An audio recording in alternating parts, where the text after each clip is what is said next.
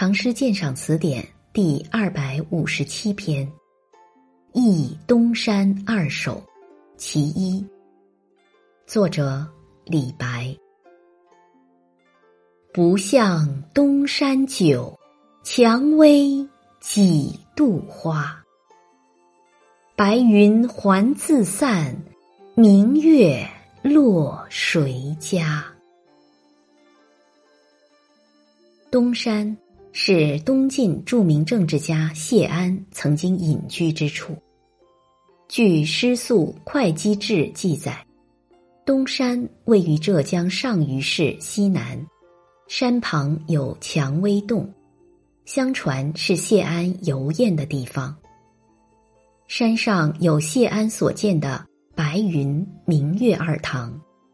了解这个，就会觉得诗里那蔷薇。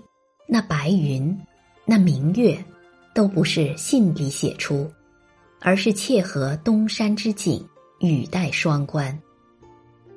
李白的诗就有这样的好处，即使在下笔时要受东山这样一个特定地点的限制，要写出东山的特点和风物，但成诗以后，仍显得极其自然和随意，毫无拘束之态。李白向往东山，是由于仰慕谢安，这位在淝水之战中吟啸自若，似乎漫不经心就击败苻坚百万之众于八公山下的传奇式人物，在出世前就是长期隐居东山。当匡扶进士，建立书勋，受到昏君和佞臣算计时，他又一再辞退。打算归老东山，所以在李白看来，东山之隐标志一种品格。他既表示对权势禄位无所眷恋，又不妨在涉及苍生需要的时候出而为世所用。李白向往的东山之隐，和谢安氏的从政是相结合的。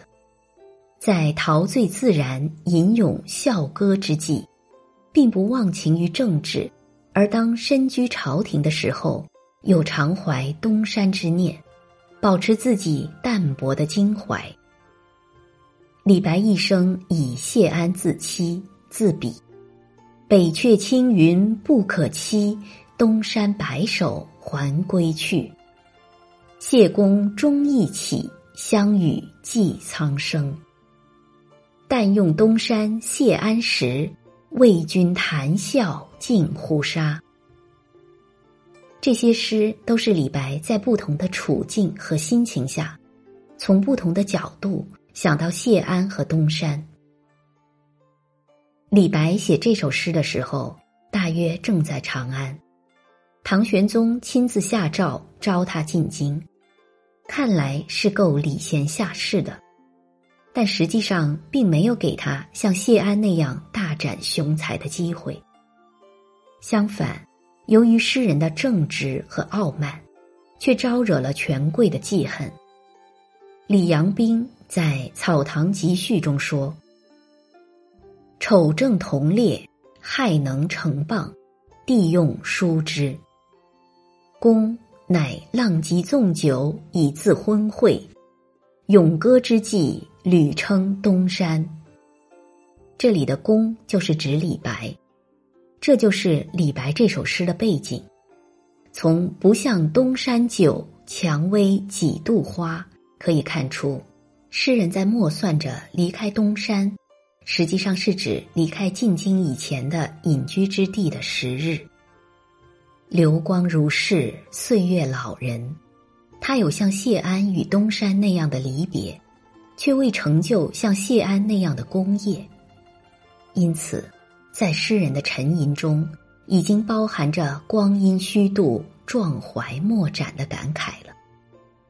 当初诗人告辞东山时，又何尝舍得丢开那种环境和生活呢？只不过为了实现匡国济世之志，才暂时应召而去。但如今在帝城久久烟流，却毫无所成，又怎能对得起东山的风物呢？所以“白云还自散，明月落谁家”这两句所包含的感情，一方面是向往，一方面又有一种内疚，觉得未免辜负了那儿的白云明月。这首诗应该看作是李白的归去来兮词。他向往着东山，又觉得有负于东山，他无疑的是要归去了，但他的归去却又不同于陶渊明。